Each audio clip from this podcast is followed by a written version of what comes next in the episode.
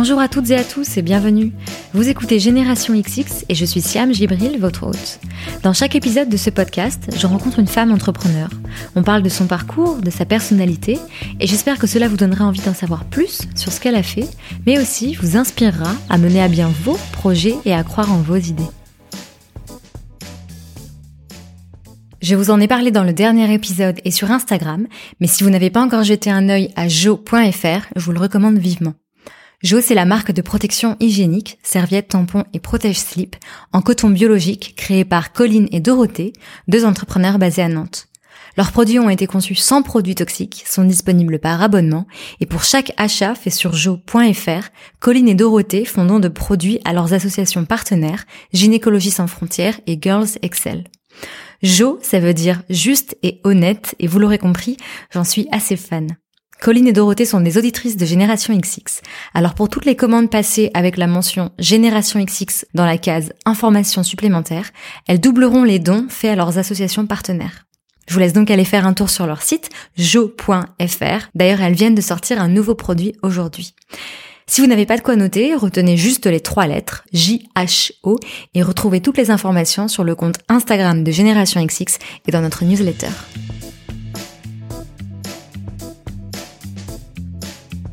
Aujourd'hui, je reçois Anne Legrand. La première fois que j'ai discuté avec Anne, c'était via Instagram. Puis on s'est rencontrés et aujourd'hui je suis très heureuse qu'elle puisse partager avec nous son parcours. Anne est une ex-avocate, elle est passionnée de bonne bouffe et de bons produits. Elle vit maintenant en famille à Lisbonne et elle a créé avec son mari Maison Legrand, un service de chef à domicile, traiteur et une future table d'hôte. Alors dit comme ça, ça paraît simple, mais le chemin, ou plutôt le cheminement de Anne, a pris plusieurs années. Dans cet épisode, elle nous raconte comment elle a vécu son changement de vie, son voyage à travers le monde qu'elle décrit comme initiatique avec Antoine, son mari, et leur décision d'habiter au Portugal. Elle nous parle aussi de ce que c'est de travailler en couple, des moments de remise en question et de comment les projets autour de la restauration rythment son quotidien et sa vie d'entrepreneur. Je vous laisse découvrir tout cela et plus et vous souhaite une très bonne écoute. Bonjour Anne. Bonjour. Tu vas bien ravie, ça va très bien. Je suis ravie que tu aies trouvé un moment pour qu'on se voit. Lors de ton passage à Paris, puisque tu vis à Lisbonne toute l'année. Toute l'année. Tu reviens souvent à Paris ou pas? Ouais, je reviens très souvent à Paris. Environ une fois tous les mois et demi. D'accord, quand même. Ça, c'était le rythme de l'année dernière, surtout. Ouais.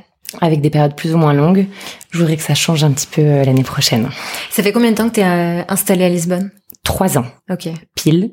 Depuis le 7 octobre 2015. Et avant ça, tu avais toujours vécu à Paris? Oui mis à part l'année de voyage qu'on a réalisé, le Grand Food Trip, ouais. euh, à travers le monde. Donc ça c'est toute l'année 2015. Mm-hmm. Et nous avons donc euh, atterri à Lisbonne euh, à la fin de ce voyage, qui était une expérience extraordinaire qu'on a vécue avec euh, Antoine, mon mari, et, et on s'est arrêté à Lisbonne complètement par hasard, en tombant amoureux des collines de l'Alentejo à moto. Et on savait qu'on voulait euh, vivre à, l'étranger, mais Mhm. on savait pas où. On va reparler de Lisbonne, mais avant ça, je voudrais remonter un peu dans le temps. Je sais que tu as une formation d'avocate, Mhm. et mais j'ai l'impression que t'as pas exercé très longtemps. Pas du tout. Pas du tout. Non. Comment, pourquoi, Comment on en arrive là Ouais, pourquoi, pourquoi t'as fait des études de droit et pourquoi finalement ça t'a pas plu? Alors, euh, je suis dans une école, euh, une ancienne école de garçons euh, ouverte aux filles, ultra rebelle, toujours en recherche, voilà, de, de, de rébellion. Je savais pas où j'en étais, euh, je, je, toujours dans la contradiction. Enfin voilà, clairement, je, je me cherche. Ouais. Et donc, je suis entourée euh, de tous ces garçons et je m'en fous en fait euh, du futur. Et je sais ce que je ne veux pas. Je ne veux pas faire d'école de commerce. Le concept même de l'école de commerce me fait peur. Je, je ne me va pas, ne me convient pas. Ce, ce truc un peu gang, hyper réseau et tout. Peut-être avec erreur maintenant aujourd'hui, peut-être ça aurait tout à fait fité, mais en tout cas à l'époque, c'était pas pour moi. Parce que autour de toi, les gens faisaient une école de commerce? Oui, j'ai un frère euh, qui a fait euh, le SCP. euh, on- voilà, il avait. euh, moi, j'avais pas mal de potes qui qui étaient dans les prépas. euh, Ok. Et puis c'était c'était voilà, c'était une c'était aussi euh, la suite un peu logique. Soit soit tu rentrais à la fac pour des études de, de droit, soit tu rentrais en école de commerce. Enfin voilà, il fallait faire des des études secondaires un peu. euh. Mhm. Mais du coup, je me dis bon bah la fac, Nanterre, euh, ce petit côté un peu rebelle, on verra plus tard. Et donc je m'inscris à la fac. Et donc première année, deuxième année, troisième année, euh, je les passe euh, en grosse dilettante. Euh, Je, je fais pas grand chose, j'ai tout le temps mes années, euh, ça se passe bien, c'est intéressant, mais euh, voilà sans plus. Et puis, euh, et puis ça commence en fait euh, réellement à m'emmerder. Mhm. Mais euh, je suis en quatrième année, euh, donc c'est l'année du barreau. Et donc je dis à mon père, écoute, euh, écoute, je pense que je vais arrêter là. Il me dit, mais non, c'est trop bête. Euh, T'imagines, t'es en quatrième année, la, la fin de l'année, c'est le, c'est le barreau, tu le passes. Tu l'as, tu l'as, tu l'as pas. Passe à autre chose. Mhm. Bon, bah, je l'ai après un travail acharné, mais euh, néanmoins, temps, voilà, c'était pas non plus le rêve de ma vie. Je rentre à l'école. L'école, ça dure un an et demi. En parallèle, je fais mon bac plus 5. Donc ça, c'est euh, le le master, euh, master spécialisé en, en nouvelles technologies. Ouais. Donc ça, c'est genre un peu le seul moment de mes études que j'ai vraiment aimé Mhm. Où je me suis vraiment marrée, on était à fond dans la tech, on bossait avec des gendarmes qui étaient spécialisés dans euh, la criminalité sur internet, enfin voilà, il y avait vraiment plein plein de gens euh, très très différents, c'était pas que justement du droit. Entre-temps, j'avais déjà réalisé probablement trois ans, trois ans et demi cumulés de stages Mhm. dans des grosses boîtes comme euh, Thales, j'avais travaillé dans des tout petits cabinets, j'avais travaillé dans des gros cabinets français, cabinets américains. Ma dernière expérience, c'est Baker McKenzie Mhm. qui est l'expérience euh, décisive, euh, celle qui m'a, je pense, le plus euh, cassée. Et euh, j'y rencontre euh, la marraine d'Archibald, donc tu vois Qui est ton fils exactement mon Ouais. petit garçon. Donc ça a été incroyable. Euh, j'y rencontre donc euh, cette nana que j'adore et je me dis bon, j'ai pas tout perdu, tu vois. Ça c'est le recul. Mais euh, quand j'y suis, je me dis ok. euh, donc mon mari travaille dans un resto. Moi, je travaille dans un gros cabinet américain. Je m'apprête à terminer mon école et à devenir avocate. Mais je, je non, jamais. Je Mhm. ne veux pas. Et j'arrête tout sur un coup de tête. Sur un coup de tête. Ouais. De quasiment pas du jour au lendemain, mais euh, la réflexion se fait en trois semaines. Ça a C'est été- sûr, ça a été dur sens. Parce que ça peut être un coup de tête, mais que tu. Alors euh, moi, euh, ça a été dur, oui, bien sûr, Euh, très violent, évidemment, parce que quand on, on- bon, déjà, on traverse une crise personnelle qui est gigantesque. Euh, je pensais avoir m'être préparée pendant sept années à, à- à exercer un métier Mm. euh, qui est plus qu'un métier, c'est une vocation, euh, c'est voilà, c'est une profession qui est quand même, euh, enfin, c'est assez compliqué de se de se séparer de ce de, de ce chapeau qu'on a quand on est avocat. euh, Mm. Puis surtout, j'avais un peu l'idée des avocats euh, qui sauvent le monde, qui sauvent les gens et tout, trop pas. C'est euh, en fait euh, pas du tout. Pas Mm. du tout, c'est un monde horrible. En tout cas, ce que moi j'en ai vu et, et euh, par rapport à ma personnalité, parce que du coup j'ai plein de copains avocats, ma sœur est avocate, mon j'ai un oncle avocat, donc je critique pas le métier, mais en tout cas moi ça fitait pas avec ma personnalité quoi. C'était sûr, je le savais. Qu'est-ce qui fitait pas exactement? Qu'est-ce qui marchait pas? Hmm, bah en fait j'ai découvert un métier qui n'était pas celui que j'idéalisais. Euh, en fait c'est c'est tout le temps la même chose, des contrats et des contrats et des contrats et puis tu plaides assez peu finalement. Mm. Et puis tu sauves pas du tout euh, le monde, tu ne fais que biller puis biller biller biller. Donc biller c'est à dire facturer. Mhm. Euh, donc euh, tes boss ils te demandent de facturer, refacturer, toujours facturer plus et plus et plus et je me dis genre bah non, enfin non. Ce choix, tu l'as fait toute seule ou est-ce que tu en as discuté avec d'autres personnes? Alors, je l'ai fait toute seule, mais j'ai eu une, une conversation décisive. Mhm. Donc ça, c'est euh, avec euh, le meilleur ami d'Antoine, qui Mhm. lui aussi avait fait tout un cheminement. Donc lui, il était plutôt euh, voilà ingénieur, euh, avec tout un background un peu plus carré que le mien encore. Et lui, un jour, m'a dit, mais en fait, euh, tu dois suivre ton ressenti. Euh, on est des enfants, certes, mais on ne travaille pas pour nos parents, on ne vit pas pour nos parents, on vit parce qu'on, parce que c'est notre vie et on en a qu'une. Et donc, te plante pas, parce qu'elle peut s'arrêter vite, ou elle peut être très belle, très longue, semée d'embûches, mais en tout cas, on n'a qu'une vie, quoi. Donc, euh, utilise-la comme tu veux l'utiliser. Ah bon, lui, il revenait d'Inde. Ils avaient fait euh, euh, des méditations silencieuses qu'on a faites avec Antoine aussi après, dans le cadre de notre voyage de noces en Inde aussi. On est parti pendant un mois, mais donc il, il avait fait cette méditation silencieuse qui, qui retourne le cerveau. hein. Je, Ça a été euh, le- la chose la plus puissante que je me suis imposée. Et je me dis, euh, waouh, euh, mais oui, bien sûr, on n'a qu'une vie. Euh, je dois choisir ma vie, je dois oser choisir ma vie, y aller à fond et euh, m'écouter. Évidemment, à ce moment-là, je me dis pas, euh, je vais vivre à Lisbonne et, euh, et créer euh, l'entreprise qu'on a qu'on a créée. Quoi. Mm. Je ne sais pas du tout ce que je vais faire, mais euh, mon futur mari m'a demandé en mariage, donc nous venons nous marier civilement. Donc t'avais quel âge à ce moment-là? Donc là, on est en 2013, je suis née en 87, euh, donc j'avais euh, 26. Ok. Et donc lui, il bosse dans les restos. Mhm. Il est manager euh, d'un resto à Paris. Il bosse comme un fou. Et en fait, on était sur des horaires complètement décalés.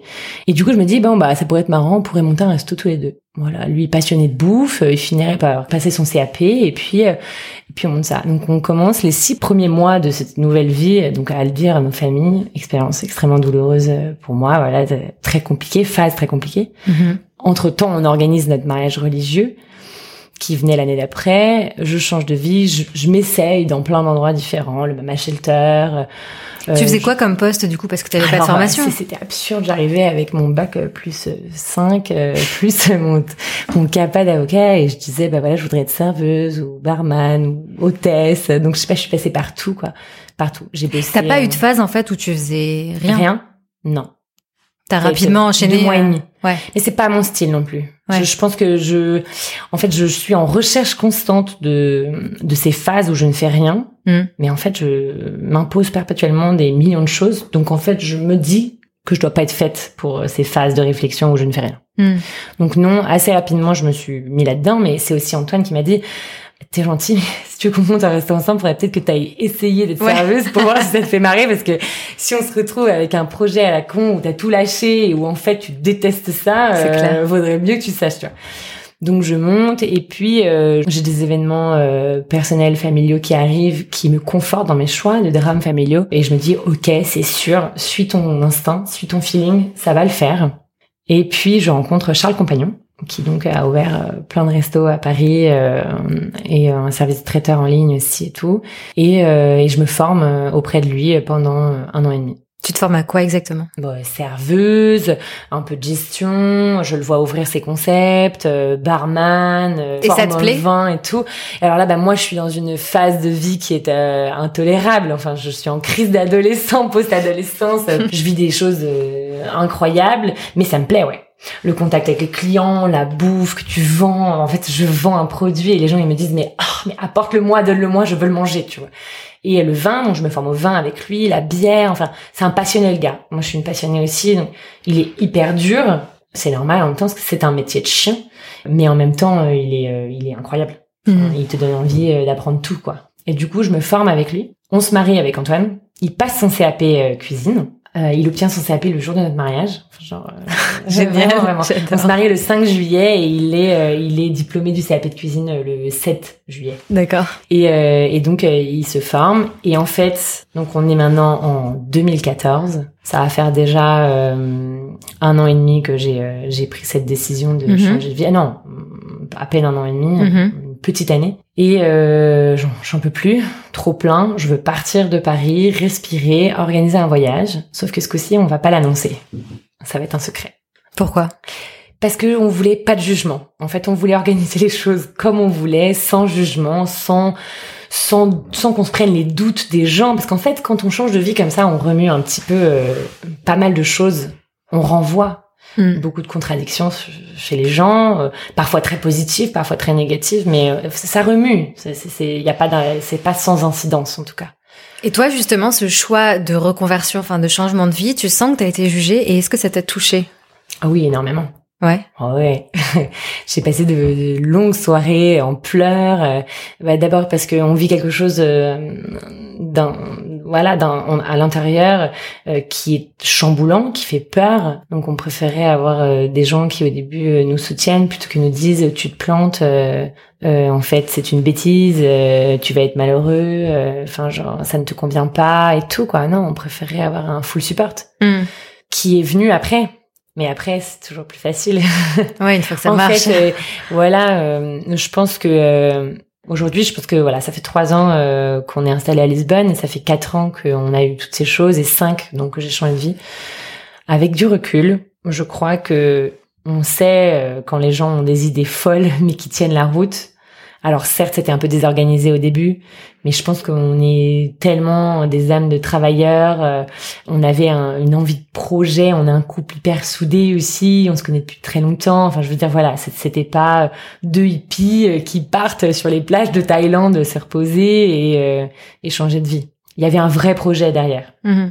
Est-ce que tu t'es dit, au pire, j'ai toujours mon diplôme, mais je peux retourner euh, en tant qu'avocate, ou est-ce que tu t'es dit plus jamais? Alors, euh, j'ai ma belle-mère et ma maman qui encore, bah plus maintenant, mais jusqu'à il y a très récemment me disaient non mais tu sais, euh, tu peux toujours revenir en arrière. Et moi je disais genre bah non enfin en fait non. Donc il n'y avait pas de retour en arrière possible. J'ai toujours laissé planer le doute, genre bah oui bien sûr c'est mon diplôme, donc bien sûr il existe. Enfin, Je veux Mm. dire euh, personne peut jamais me l'enlever. Hmm. Donc euh, clairement mon diplôme existe. Si jamais j'avais vraiment envie, je retournerai en arrière. Mais non, c'est impossible. Hmm. Même si notre aventure euh, lisboète ou en tout cas en, euh, entrepreneuriale euh, dans la bouffe ou à deux devait s'arrêter, que je devais lancer des projets perso euh, ou revenir avec un vrai métier, entre guillemets, vous ne me voyez pas. non, je, je pourrais pas revenir en arrière. Il faut toujours avancer. Et donc ce voyage, donc vous en parlez à personne. On parle à personne. et Vous, par- vous partez pendant un an? On part pendant un an. Donc là, on s'est marié en juillet 2014. On part en août en Inde euh, faire deux semaines de moto dans le Ladakh, euh, donc euh, dans, dans le nord, nord, nord de l'Inde. Euh, c'est incroyable. Il fait euh, hyper froid. On est équipé de combinaisons de l'armée. On est sur une Royal Enfield et, euh, et on vit une aventure euh, absolument dingue parce que moi, je suis plutôt euh, off-road. Donc j'avais regardé tous les euh, sur internet tous les petits plans, les petites routes et tout hyper off-road. Donc euh, on vit ce voyage. On démarre par euh, ces quatre jours de euh, De méditation, du coup, exactement. ouais. Donc imaginez ce voyage de noces qui démarre par quatre jours où on ne se touche pas, on ne se parle pas et on ne se regarde pas. Pour vous donner une- un peu le niveau de. Et puis on revoit, on revient de ce voyage de noces et évidemment là, je vous avoue que bah, ça, ça, c'est une révélation aussi. Hmm. La méditation, l'Inde, euh, la bouffe indienne, les gens. Enfin, je veux dire, c'est euh, ça change, ça Mm. fait écho avec Mm. euh, toutes ces conversations que j'ai avec bah, beaucoup de gens et tout. Et, et donc voilà, et on, on part à Florence avec nos parents. On avait un mariage commun avec les deux familles. Et là, on leur dit bah euh, salut les gars. En fait, dans trois mois, on a un, un billet à aller et on s'en va. On Mhm. s'en va pendant un an et tout notre voyage est déjà prévu. et bon là ils se disent bon ok de toute façon on n'est plus à ça près euh, qu'est-ce qu'ils vont nous raconter encore et tout et, et en même temps hyper positif ce coup-ci euh, réaction euh, vraiment cool mon père me dit bah, je connais des gens partout où tu pars je vais vous aider voilà nos parents nous aident vachement et on rend notre appart on vend nos meubles Parce que j'allais dire financièrement, comment vous faisiez à ce moment-là voilà, euh, financièrement, on a un peu de thunes de côté, euh, on rend notre appart, on vend tous nos meubles, tout ce Mhm. qu'on a et tout, et Mhm. on s'en va. Mais euh, c'est un voyage qui a très peu coûté finalement. Hmm. Les billets d'avion, parce que sur place, on est toujours logé, soit chez des potes, soit chez des potes de potes, soit chez des gens qu'on rencontre. Et on passe quand même quatre mois sous la tente, au cas où euh, les gens ne peuvent pas tout le temps nous recevoir. Parce qu'en fait, comme tu disais tout à l'heure, avec Antoine, vous avez toujours des projets. Et en fait, ce voyage, c'était effectivement pas euh, juste, entre guillemets, prendre un an de vacances. Vous aviez ce projet de faire ça autour de la bouffe. Ouais. Et d'aller aussi, euh, je, je regardais encore ton site internet euh, tout à l'heure, donc il y avait un site, c'était le Grand Le grand Tour, euh, ouais, Food le grand Trip, food ouais, trip, c'est ça. exactement. euh, point .com. Et effectivement, le plan, c'était d'aller euh, chez des gens et de leur demander, bah, en échange de bosser un peu avec vous dans la journée, que ce soit, je sais pas, dans, dans un champ, dans, une- dans un resto et, ou quoi, euh, le soir, et vous héberger. Ouais, alors c'est un peu extraordinaire, mais donc on a organisé ce voyage un peu sans savoir. On avait des points de chute et tout, et puis ça s'est transformé en une aventure extraordinaire parce qu'on a euh, donc euh, été un peu chef nomade. Mm. Donc on a organisé euh, cinq pop-up au Brésil, euh, en Argentine, euh, en Bolivie. euh, Quand tu dis pop-up, c'était- des c'était quoi, des- des événements restaurants, pop-up euh, Exactement, c'était des restos qui nous disaient euh, ah ouais c'est marrant ton projet, euh, tu m'as laissé pitcher et tout.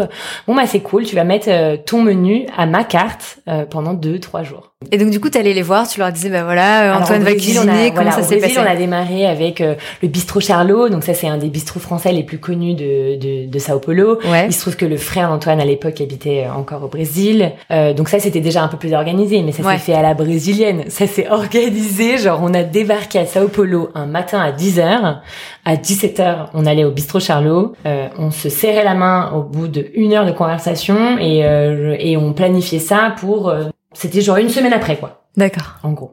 Euh, c'est assez incroyable. On rencontre plein plein de chefs euh, par ce mec euh, justement qui connaissait tout le monde. Et puis on finit par euh, voilà euh, rentrer dans ces cuisines qui étaient gigantesques sur deux étages. On parle pas un mot de brésilien. Mm. Tous les cuisiniers, euh, euh, les commis et tout, ils sont tous brésiliens. Ils parlent pas un mot d'anglais, pas un mot de français. Et on fait ce dîner. Et on a 40 personnes qui se pointent. Et c'est trop drôle. et c'est le Brésil, donc euh, on est interviewé par le L local. Euh, et c'est absurde parce que quand ils arrivent, nos plats sont froids. Donc toutes les photos, c'est du bullshit à fond. Euh. et euh, on a cette grande double page à l'intérieur du L à table ou saveur ou quoi. quoi. un truc assez, assez énorme. Et, et on commence. Et donc là, du coup, bah, coup de pub. Entre temps, Antoine avait une ancienne cliente du resto où il travaillait qui avait soi-disant une petite maison en Argentine. Mais en fait, la petite maison, c'est un relais château euh, à côté de Bariloche, euh, juste incroyable. Où on a été invités, invités à travailler. Donc là, on était euh, moitié clients, enfin moitié invités. Mhm. On restait dans les chambres d'hôtel et tout. Et moi, je travaillais avec toute l'équipe de communication et marketing. Et lui travaillait toute l'équipe de cuisine. Mhm. Et là, pareil. Donc on est resté pendant 12 jours dans cet hôtel. Et pendant ces 12 jours, il y a trois jours où il a créé un menu avec le chef il y avait des gens pendant les trois jours qui étaient à l'hôtel euh, et qui étaient en, en voyage de noces, mhm. qui étaient en voyage de couple, en voyage mhm. familiaux et tout. C'était incroyable. Et euh, bah en Bolivie, c'est une rencontre fortuite. Enfin voilà. Après, on en a organisé aussi. Euh... Ça, toi, t'as toujours été comme ça, avenante. Euh, tu vas demander les choses aux gens et tu t'en fiches? Toujours. Ouais. et mon mari, c'est l'inverse. Mais moi, toujours. Ouais. T'as pas peur du, du non? Oh non. Alors en fait, ce qui m'embête le plus, c'est soit euh, typiquement quand j'ai un truc à demander, euh, que in fine, si j'y vais pas, je vais pas avoir l'information. Donc en fait, je préfère me prendre un nom ou, voilà un, un, refus ou un moment un peu désagréable, mais bon en même temps, je m'en fous. Enfin les gens, je vais jamais les revoir, donc euh, ça n'a pas un gros impact sur ma vie, plutôt que de pas y aller. Et en fait, euh, assez régulièrement, ça crée des des choses incroyables. Vous avez déjà eu des noms, des cuisines qui vous ont dit euh, non? Euh, Bah non. Mais après, on l'a pas non plus demandé tout le temps parce qu'on voyageait. C'était aussi un voyage initiatique, donc euh, Certes, il y a une grosse part food, mm. il y a une grosse part rencontre de mm-hmm. chefs, euh, de, de, de, gens assez intéressants qui montaient des restos, qui effectivement montaient des fermes, des choses comme ça.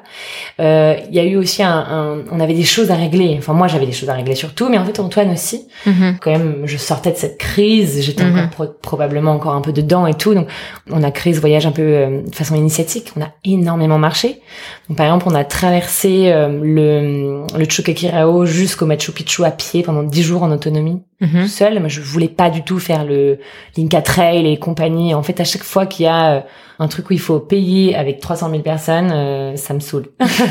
Donc moi, je vais sur Internet, mon ami Internet, et je regarde les chemins à l'arrache que quatre personnes ont fait euh, à un moment dans leur vie un peu foufou. Et donc tout au long du voyage, on a parsemé nos aventures un peu plus terrestres, locales dans, dans les grandes villes par ces grandes marches initiatiques qui nous ont fait réfléchir réfléchir, réfléchir, parfois dans l'extrême douleur physique et mentale et parfois en fait ça a été des ça nous a permis d'avancer en fait. Et comment ça se passe le retour? Comment on rentre après un an de bah là on tour rentre pas après un an parce que j'avais euh, mes meilleures amies qui avaient décidé de toutes se marier cette année-là. Donc du coup on est rentré un petit peu à Paris et donc on avait décidé de diviser le voyage en deux. Mm-hmm. L'idée c'était de faire euh, la première partie donc en Amérique du Sud et la deuxième partie en Europe parce qu'on avait aussi une grosse moto. Puis on se disait ouais ça doit être cool de voyager à moto.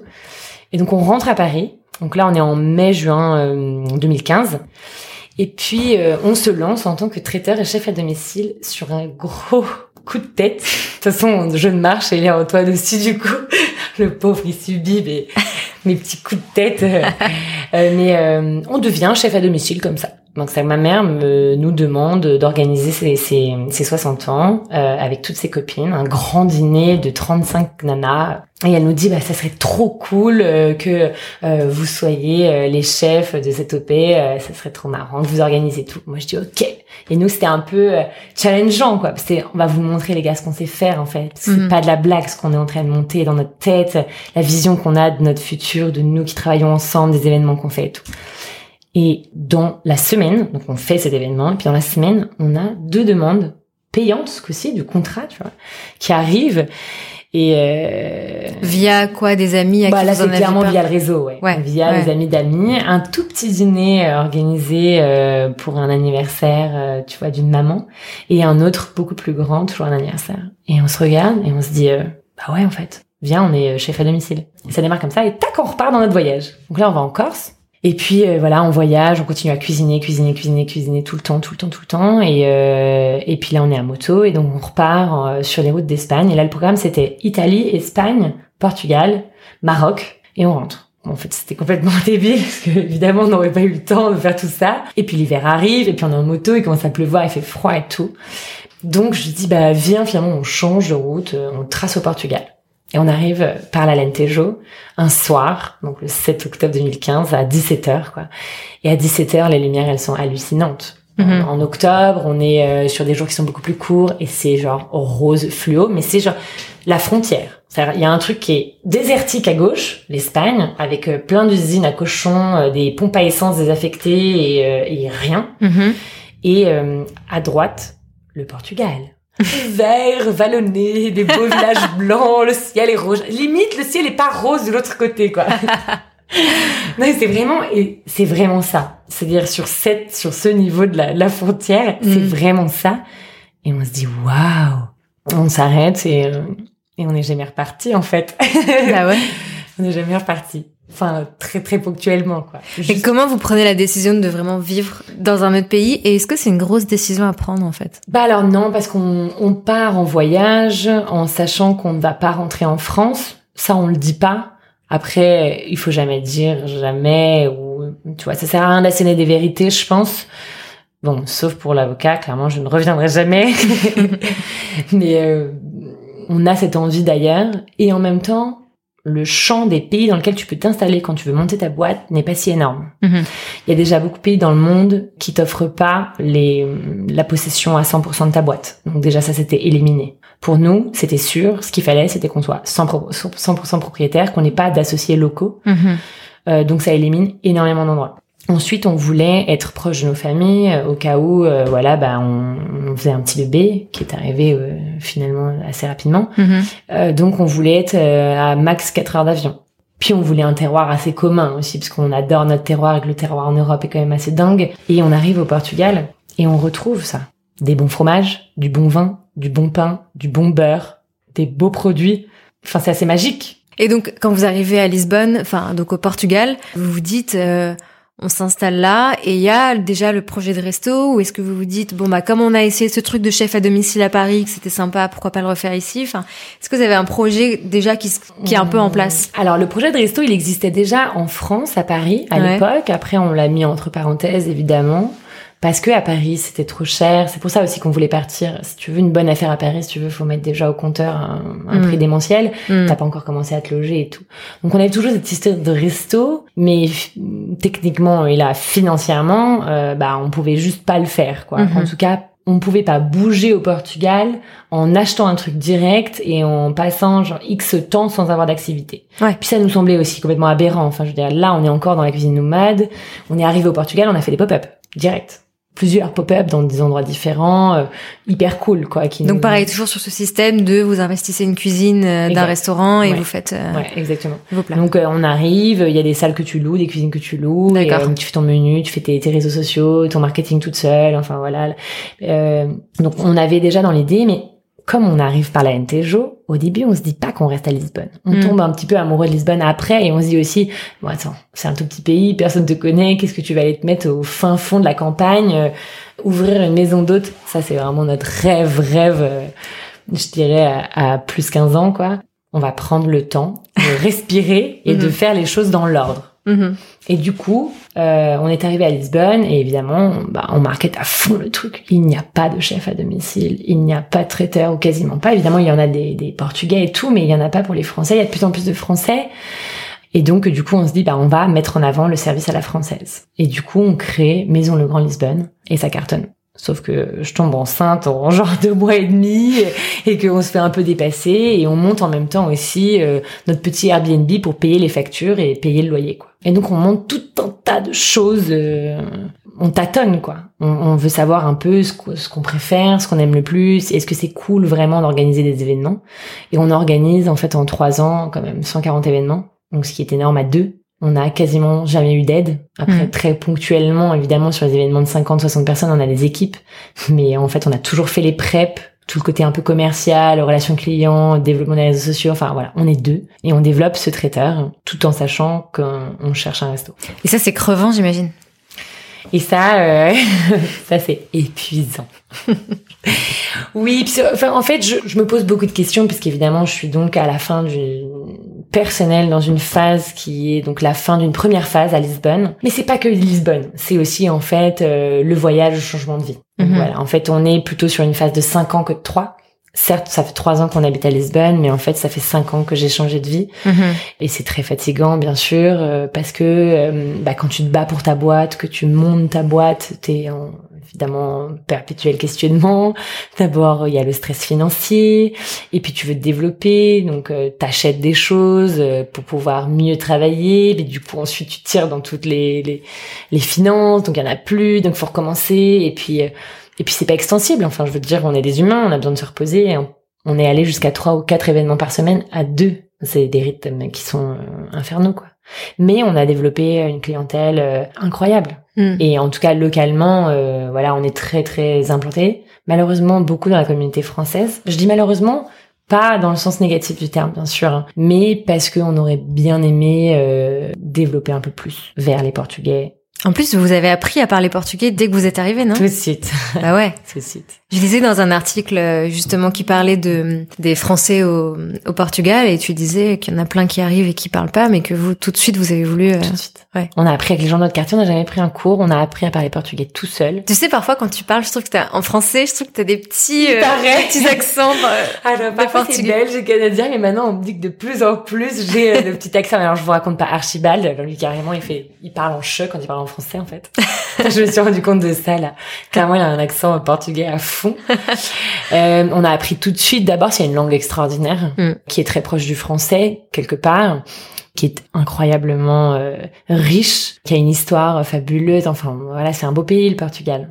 Et justement, sur ce mythe un peu, ou en tout cas, on en parle beaucoup en ce moment des Français qui vont s'installer au Portugal. On parle de ça comme un Eldorado et je sais que toi donc justement dans ce même article tu disais que oui c'est fabuleux pour le cadre de vie mais qu'après euh, il y a aussi un côté euh, administratif un côté euh, mentalité aussi qui est différente de la France qui est pas facile à appréhender. Ça, tu, tu dirais quoi sur ce sujet? Bah, je continue à penser la même chose. Je continue à croire que c'est une erreur d'arriver au Portugal en pensant qu'on a atteint le nouvel Eldorado on est dans la reconstruction d'une ville hmm. euh, qui est en train de s'ouvrir vers le monde. C'est même pas seulement vers l'Europe, c'est vers le monde. On a euh, des hordes de touristes du monde entier qui viennent visiter cette ville chaque jour. Et nous, on a vraiment vécu la transition, parce que donc on est arrivé définitivement en décembre 2015.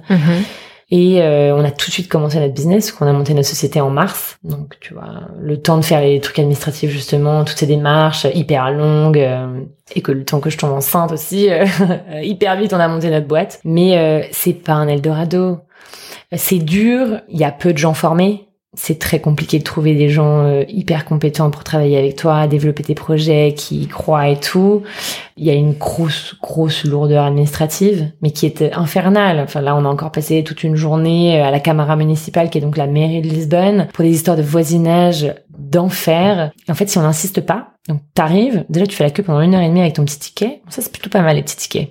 tu prends les tickets partout, mhm. dans la boucherie, boulangerie, à la mairie, enfin voilà les petits tickets tout le temps, en finance. Et alors tu prends ton petit ticket, t'attends une heure et demie et je dis Antoine t'inquiète t'inquiète on attend. Il y a 80 numéros devant nous, mais comme il est midi, tout le monde se sera barré avec déjeuner, donc c'est sûr on va passer plus vite. Et donc, euh, on arrive pour regarder un petit peu plus ce qui se passe dans notre histoire de voisinage. La première réaction de la nana, donc on est en portugais, hein, c'est de nous dire ah non mais t'es pas dans le bon service là. Mhm. Alors qu'en fait on est dans le bon service. Hein. Et là on fait les stupidos. Ah bon, mais euh, ah oui, mais moi je mais moi on m'a dit d'aller là, mais, moi je pense que à mon avis, mais vous êtes sûr? Moi vraiment on m'a dit d'aller là, j'ai demandé, regardez, j'ai eu le truc et tout écrit de l'entrée et tout. Ah ouais, bon, hein, bouge pas, bouge pas. Je vais voir ce que je peux faire pour toi. Mais donc euh, le mec qui insiste pas, euh, c'est pour ça que c'est pas mal d'insister, toujours demander plus, plus, plus. Mm. Le mec insiste pas, euh, il vient de faire une heure et demie pour rien. Mm. Faut être hyper accroché. Et encore une fois, on est dans une ville qui est en train de se transformer. Donc c'est comme un petit papillon, quoi. Il faut lui laisser le temps d'éclore. Et mm. malheureusement, là, il vient juste de casser sa coque, quoi. on n'est pas du tout au stade du butterfly. Et donc, quelles ont été un peu les, les étapes de Maison Legrand alors, euh, donc du coup, j'avais fait des études de droit dans la tech. Ouais. Donc, euh, j'ai, euh, j'avais créé ce premier blog, le Grand Food Trip, toute seule. Mm-hmm. Et en fait, ça me faisait marrer un peu de faire euh, du web design, euh, de coder, de geeker sur deux trois trucs et tout. Évidemment, je, je code pas du tout, hein, mais euh, oui, tu savais faire un site internet, je savais faire des, trucs, des, des, Ouais. des petites, des petites modifications, ça me faisait trop triper de me dire, ouais, c'est tout moi qui le fais toute seule. Et euh, on arrive au Portugal et je me dis, bon, bah, t'as fait un blog. Clairement, le blog, je pouvais plus le tenir, j'avais plus le temps. C'est triste d'ailleurs, je, je, je- j'ai un manque de ça et j'espère avoir le temps de vraiment de nouveau me mettre sur un blog. Mais Et du coup, je me dis, genre, bon, il nous faut un site internet. Et je tapais un chef atome, chef à domicile, Lisbonne. Tu il y avait rien qui sortait, quoi. Mm. Il y avait une nana installée depuis longtemps, mais c'est tout. Et puis elle se, elle était pas du tout dans ce qu'on allait proposer nous comme service, à savoir que du dîner euh, assez haut de gamme. Et euh, donc du coup, euh, il y avait pas du tout. Donc il y avait une grosse place. Donc je crée ce site internet. Là, on est ultra bien référencé sur les cinq premières pages de Google Mhm. en anglais et en français. Et donc, bah, du coup, ça, ça explose. Et on a des gens comme ça qui arrivent et tout. Et donc, on démarre Maison Legrand avec des dîners privés, des petits cocktails de 25-30 personnes, euh, le Airbnb qui était aussi Maison Legrand, designé et tout. Et donc, on a une multitude d'activités comme ça euh, pour tester. Et surtout, Maison Legrand, ça démarre avec des cours de cuisine. Ça, Mhm. c'était notre toute, toute, toute première activité, introduite dans la communauté portugaise euh, par une expat. Qu'on n'a pas du tout continué d'ailleurs les cours de cuisine, parce qu'en fait, euh, c'était pas assez rentable, on n'avait pas d'espace, donc euh, c'était compliqué. Première année, mais je suis enceinte.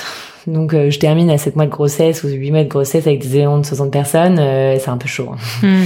Et puis finalement je rentre euh, à Paris, parce que j'accouchais en France. On n'a pas déménagé depuis un an, donc euh, j'ai aucun système de santé qui me protège, euh, tout est en France, donc je rentre en France.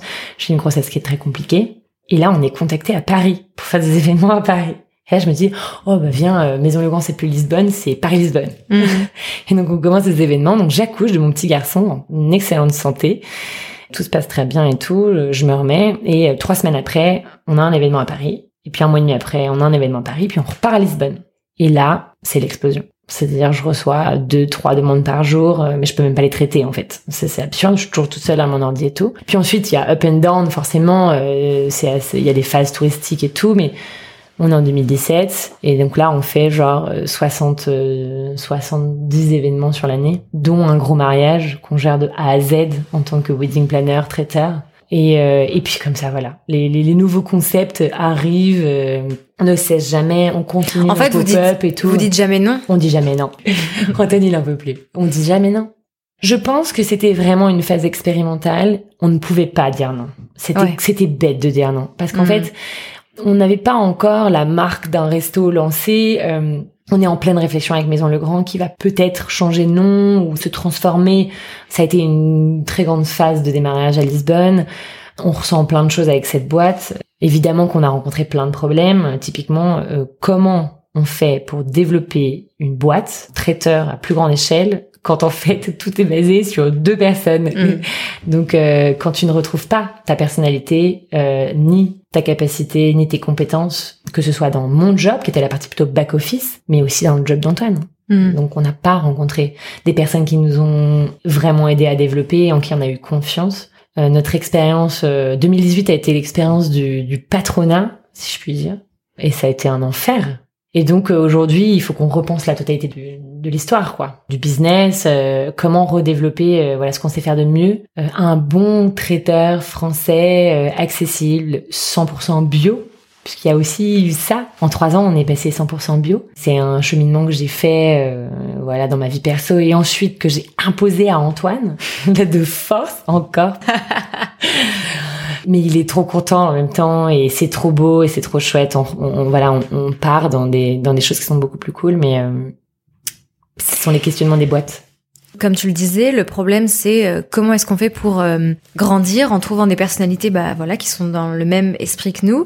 Mais est-ce que tu t'es aussi posé la question avec Antoine de vous dire bon bah finalement on pourrait aussi rester comme ça, être traiteur pour euh, voilà euh, tant d'événements, peut-être ralentir un peu la cadence parce que c'est vachement crevant, mais pas forcément s'étendre. Est-ce que vous vous êtes posé cette question ou pas? Bien sûr, donc euh, on a embauché des gens en février 2018 parce qu'en fait, du coup, cette année 2017 était extraordinaire. euh, les finances de la boîte montent, donc je dis Antoine, il faut embaucher, c'est comme ça qu'on développe et tout. Donc Mm. je prends euh, stagiaires, des nanas dans le back office, on embauche euh, des gens dans la cuisine et tout. Et puis donc c'est un peu l'effervescence et l'année 2017 se, se termine euh, vraiment sur les chapeaux de roue parce qu'on a on a fait que travailler sur des sur des événements de plus en plus grosse taille et tout alors qu'on avait toujours dit euh, on dépassera jamais les 120 personnes et tout, et on finissait par faire des, à dire oui à tout, quoi, des soirées de 300 personnes, n'importe quoi. Mm. Et euh, vacances 2017, vacances de, de Noël 2017, on est claqué. On a bougé au Portugal pour avoir une vie plus simple, plus lente, plus calme. Et en fait, on est on fire, on ne fait que travailler, on ne fait que dire oui. Et c'est compliqué. Et donc, on- en 2018, on embauche. Et c'est une catastrophe. Mais c'est-à-dire que moi, c'est une expérience personnelle euh, qui m'a euh, réellement chamboulée, euh, retournée, et qui m'a blessée. Ça a été très très compliqué. Et c'est bête de d'être blessée. parce que Je devrais prendre le recul justement de pas Mhm. être blessée. Mais ça a été une expérience qui s'est faite dans la violence. Et là, j'ai dit à Antoine, euh, bah en fait, enfin, en fait non, non, non, non, non, non, on va revenir euh, comme avant, à nous deux. Et donc Mhm. ça, c'est euh, que depuis euh, juin. Voilà, notre petite stagiaire est partie début juillet et tout le monde a, a, a, a fissa dégagé euh, de la maison Le Grand, euh, qui, qui est une maison, encore une fois, c'est chez nous. Donc, euh, et quand les gens viennent dans notre boîte, ils viennent dans notre intimité. Je travaille avec mon mari, avec mon enfant qui traîne dans les cuisines tout le temps. Ça peut pas ne pas fitter, en fait. Il faut Mhm. qu'il y ait une implication dans le travail qui soit énorme et il faut qu'il y ait une implication personnelle, euh, malheureusement, qui est, qui est obligatoire parce que on laisse rentrer les gens dans notre intimité, dans notre vie. Et c'est dur de, de, de ne pas confondre euh, la vie pro et la vie perso. Et du coup, là, en juin, euh, donc moi, j'ai euh, j'ai presque fait un petit burn-out. Je pense que c'est ça maintenant de, de se l'avouer. Euh, J'étais vraiment euh, ultra ultra down. euh, je- J'arrivais plus à rien. Je voulais même plus regarder mes mails. Je voulais me. enfin, il y avait trop trop d'informations qui arrivaient, trop de demandes de plus en plus exigeantes. Et puis les mecs ils veulent de moins en moins cher. Enfin Mm. merde quoi. En, fait, euh, tu t'avais plus peut-être le plaisir aussi du début. Ah, clairement. Où avait- c'était cool, on Ouais, tente tout, il y avait exactement. ça, quoi. C'était euh, en fait on ne fait que travailler, euh, devenir ouf, euh, s'engueuler, euh, Ouais. euh, être toujours dans la contrainte, dans l'obligation. Et en fait on fait pas ça pour se sentir obligé quoi. On fait ça Mm. parce que ça parce que ça nous bouleverse tous les jours, parce que ça nous anime tous les jours, parce qu'en fait on fait ça parce que ça nous rend heureux. Plus jeune, on me mon père me disait toujours mais qu'est-ce que tu veux faire tout. Je sais pas, moi je veux être heureuse quoi. En fait, c'est ça le truc. C'est est-ce que ça te rend heureux ce que tu es en train de faire ou pas? Si ça te rend pas heureux, c'est clairement que c'est pas le bon chemin. Alors ça veut pas dire qu'il n'y a pas de, de violence ou de douleur ou de beaucoup de travail, Mmh, évidemment. Euh, quand on monte des boîtes, quelles qu'elles soient, il y a toujours des phases euh, qui sont euh, voilà des grosses grosses phases de travail euh, qui vont demander beaucoup de sacrifices, euh, de pas avoir tes potes, de pas sortir, euh, de te lever très tôt, de te coucher très tard, euh, voilà, d'accumuler un- une certaine dose de stress. Mais on, on se marrait plus. Et surtout, pire, on, commençait vraiment à s'engueuler, quoi. Mm. Parce que c'est dur de gérer ta boîte, de gérer ta famille, de gérer ton mari, euh, tout en même temps, quoi. En tout cas, moi, je l'ai très mal vécu. Et je lui dis, il faut qu'on arrête tout. On termine nos contrats et on fait une pause. Et il faut savoir que, donc là, on est en août 2018, en juin 2018. Et ça fait plus d'un an qu'on a acheté une petite maison avec un petit resto et qu'on n'a même pas le temps de bosser sur le futur resto, ni les travaux de notre maison. Mm. Donc j'atteins un niveau de frustration euh, hyper intense. Mm. Et finalement, on se barre en vacances beaucoup plus rapidement que prévu, puisqu'on annule le billet d'avion et on prend notre voiture et, euh, et on part au nord du Portugal, euh, chez des potes. Enfin voilà, on change complètement euh, les vacances. Et donc on s'arrête pendant euh, un vrai mois, du 8 août au 8 septembre. Et quand on est revenu, on a déménagé de notre petit appartement de Grassa dans lequel on a passé les trois premières années.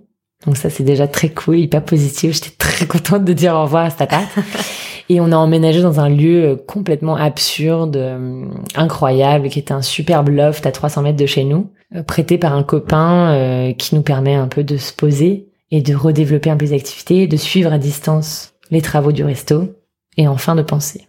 Mais alors là, est-ce qu'on s'est arrêté? Non, pas du tout. Et ça a été de nouveau euh, une ébullition exceptionnelle. Euh, on a démarré des dîners canailles, des dîners secrets à Lisbonne. Euh, on n'arrête pas. On a lancé les travaux du resto. Euh, on travaille avec euh, euh, une jeune décoratrice d'intérieur avec qui on est vraiment à fond. C'est trop cool. Et voilà. Mais on est reparti à deux. Et on va redévelopper un business à deux. Qu'est-ce qui te motive? Qui me motive, c'est de me dire que ben, j'habite un, j'habite dans une ville et dans un pays où il y a tout à faire.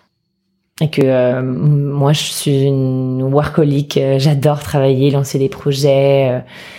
Alors, je suis pas dans l'opérationnel. J'ai appris des choses sur moi, par exemple. Je, je, je peux pas faire de l'opérationnel. Je suis une, horrible manager. Euh, mais bon, ça, c'est des trucs qu'il faut que il faut que je travaille justement dessus à terme dans le Mm. futur. Mais pour le moment, voilà, je, je- je suis plutôt une développeuse. Euh, J'adore lancer des nouvelles idées, nouveaux projets et tout. Et ce qui me motive, c'est euh, aujourd'hui dans la bouffe à Lisbonne. Si tu veux manger bien, sain et bio, clairement, tu vas bouffer du bowl, du sushi ou euh, de, du véganisme euh, au plus haut niveau, quoi. Et en fait, pourquoi tu peux pas juste manger normalement avec des protéines animales, euh, des bons petits plats euh, bio préparés avec amour, euh, comme on sait si bien le faire avec Antoine? Et en même temps te marrer euh, dans un resto euh, bon qui sera pas un resto puisque on est en train de monter une chef table une open kitchen.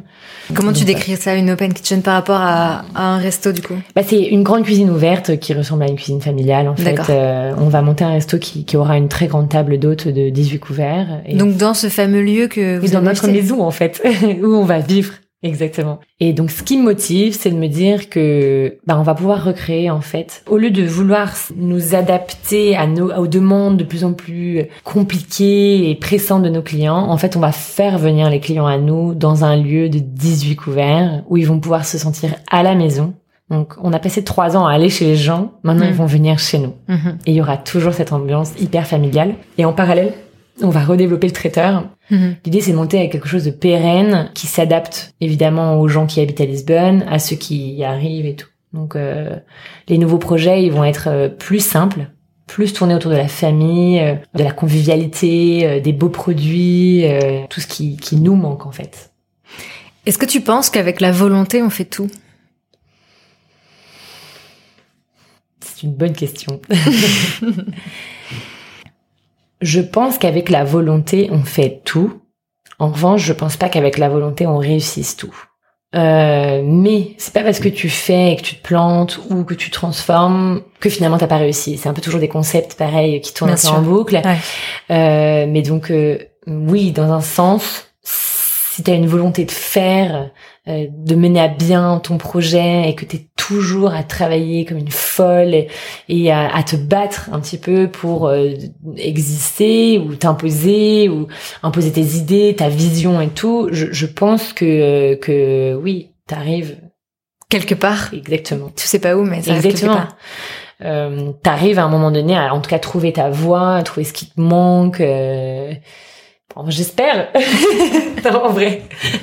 J'espère que je finirai par, euh, en tout cas moi, trouver ma voie. Je pense que euh, c'est un long chemin et que quand on arrive à prendre un petit peu de recul, euh, j'écoutais un de tes podcasts, je me souviens plus de qui c'est, mais qui disait qu'il fallait être hyper indulgente. Mais d'ailleurs, c'est quelque chose qui revient assez régulièrement. Mm, complètement. Je pense qu'il faut être plus indulgent avec soi-même et avec ce qu'on a déjà fait, quoi. Et euh, j'ai eu beaucoup de mal, je pense, ces trois dernières années à me dire que ce qu'on avait monté et vécu, c'était extraordinaire. Mais en fait, vu que les gens arrêtent pas de me le dire euh, par Instagram ou euh, euh, voilà, par les rencontres qu'on fait, euh, les gens à qui on raconte notre histoire, et tout, mais je me dis qu'en fait, si, c'est extraordinaire et que bah, pour une première phase, un premier bilan, bah, c'est déjà extraordinaire. Et je me dis que bah, si on continue dans la même veine, bah, ça peut que être extraordinaire. C'est clair. Et parfois, quand t'es euh, au moment les plus dark, et mon dernier moment le plus dark était il y a très très peu de temps, donc euh, je, sais vraiment de quoi euh, je parle, il faut rien lâcher. Il y a toujours, je suis sûre qu'on partage tous cette, cette petite voix, cette petite graine un peu qui nous prend aux tripes. Et moi, c'est ça qui me pousse à toujours euh, aller plus loin et encore pousser la réflexion.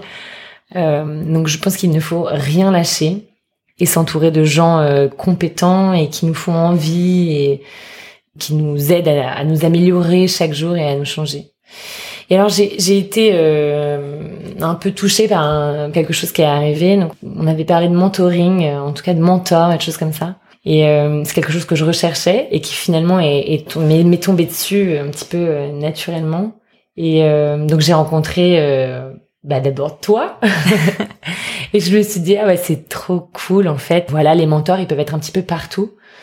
Et puis là, euh, dernièrement, une, une- une deuxième femme euh, assez powerful, qui a une vie extraordinaire euh, de single mum euh, et tout, et qui est devenue aussi un petit peu mon mentor, ou en tout cas qui est en train de le devenir, je sais pas. Donc voilà, si je devais partager quelque chose, c'est euh, il faut s'entourer de choses qui nous font du bien, pas pas ne faire que s'écouter euh, un peu toute seule, mais voilà, écouter que les choses qui, je pense, vont dans notre sens, tout en sachant accepter la critique, mais, mhm. mais voilà, croire en ses idées. Et pour finir, je voulais te demander qu'est-ce qui t'a inspiré récemment? C'est une bonne question. Alors, je me suis mis à lire un livre qu'on m'a offert qui mhm. s'appelle Être parent en pleine conscience. Et euh, je suis pas du tout le genre de même à acheter plein de bouquins pour comprendre comment est-ce qu'on devient parent. C'est assez naturel et en tout cas on le vit au quotidien. Mais euh, ce bouquin m'a été offert par une, un être très cher et euh, elle croit vachement à l'éducation positive et elle sait que moi euh, j'avais très envie voilà d'offrir à mon enfant une éducation positive pour l'aider à, et l'accompagner euh, dans sa vie et lui voilà lui donner tous les outils pour lui permettre de bien grandir. Et donc j'ai ce bouquin et au début je me disais oh là là c'est chiant, je vais pas me lire un bouquin sur les parents. Puis un jour euh, bah, c'était le seul bouquin qui était euh, à côté de moi mm-hmm. et malheureusement j'ai pas trop le temps de lire.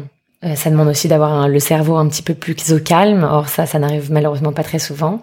Et j'ai commencé ce bouquin et en fait, c'est génialissime. Mhm. Donc, ça a été écrit par un couple de parents qui euh, avaient une éducation pas du tout positive au départ euh, pour leurs enfants et qui ont eu envie un peu de changer et qui, euh, en fait, offrent au lecteur leurs réflexions et en même temps euh, des exemples super concrets de crises que peuvent avoir les enfants et de manière dont les parents peuvent réagir et ensuite qui analysent un peu. Mais donc c'est à partir de leur expérience, c'est pas dogmatique de fait. C'est pas que de leur expérience, c'est leur expérience et parfois il y a aussi le récit d'autres gens avec des mais c'est ultra euh, enfin il y a des exemples très précis quoi. Genre euh, mon enfant fait une crise euh, dans un magasin de chaussures comment tu mmh. réagis tu vois. Mmh. moi il m'a fait ça là dans l'avion l'autre jour pour arriver à Paris il y a deux jours. Une crise de nerfs en fait de fatigue d'avion qui redescend il en est marre. En fait il voulait plus avoir sa ceinture mmh. tu vois fermée.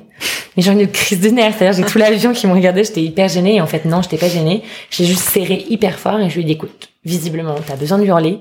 Donc gueule. J'avais donc les autres qui me regardaient genre qui est cette mère folle? Donc je lui ai dit genre gueule le plus possible que tu veux et genre quand tu sens que t'es prêt à arrêter de gueuler, on va faire un câlin. Bah ça a duré euh, une minute de plus et genre là il est tombé genre à la renverse dans mes bras et tac il s'est calmé. en fait euh, voilà je voulais partager ce livre là. C'est pas tant pour partager le livre que euh, pour partager ce mood dans lequel je suis en tant que maman euh, pour euh, m'améliorer au quotidien. Et, euh, Parce qu'effectivement, moi, j'avais préparé une question, on n'a pas eu le temps de, de l'aborder dans le dans notre conversation jusqu'ici, mais effectivement, on en a parlé. Donc, tu es maman d'un petit garçon. Est-ce que ça a changé quelque chose, toi, dans ton quotidien de d'entrepreneur? Bah, ça a tout changé, évidemment. Alors moi, il est arrivé euh, au tout début de notre vie euh, portugaise. Il a mm. deux ans. C'est un petit blondinet très chou, euh, hyper speed comme vous ça. Le verrez si vous suivez Maison Maison ouais, c'est clair. Il, a, il apparaît toujours quand il y a de la bouffe. Mon enfant trouve. Je, je disais à mon beau-père hier que si jamais il se perdait dans la rue, franchement, je pense qu'il mourrait pas de faim. Euh, je je n'ai jamais vu une personne qui est capable de voler et de, qu'on lui donne de la bouffe tout le temps. Mais bref, qu'est-ce que ça a changé? Ça a tout changé évidemment. Ça a changé ma relation avec l'autre. À un moment donné, euh, tu protèges en fait un tout petit bébé. C'est une expérience qui est extraordinaire, euh, qui t'apprend à être humble, euh, c'est dur d'être un parent en pleine conscience et de, mettre en place une éducation positive. Ça demande des efforts surhumains au quotidien, mais ça m'a permis d'être plus calme. Euh, ça m'a permis d'être plus sereine aussi. Et puis voilà, euh, on teste un peu des choses, quoi. C'est pas parce qu'on n'offre pas une éducation classique à notre enfant euh, avec euh, un abri coucouné tout le temps pareil et tout qu'en fait il est pas heureux. Oui, parce qu'en fait, lui, il vous suit dans tous vos changements de maison. De... Lui, c'est un enfant nomade, un petit enfant basket qu'on trimballe un peu partout, mais du coup ça en fait un, petit être euh, assez particulier et, euh, et, à part et qui me donnait le son de vie euh, quotidiennement. Ouais. et on en parlait. Pardon, on en parlait en off. Tu me disais que là, vous alliez prendre une nounou parce qu'effectivement, elle est quand même tout le temps avec toi.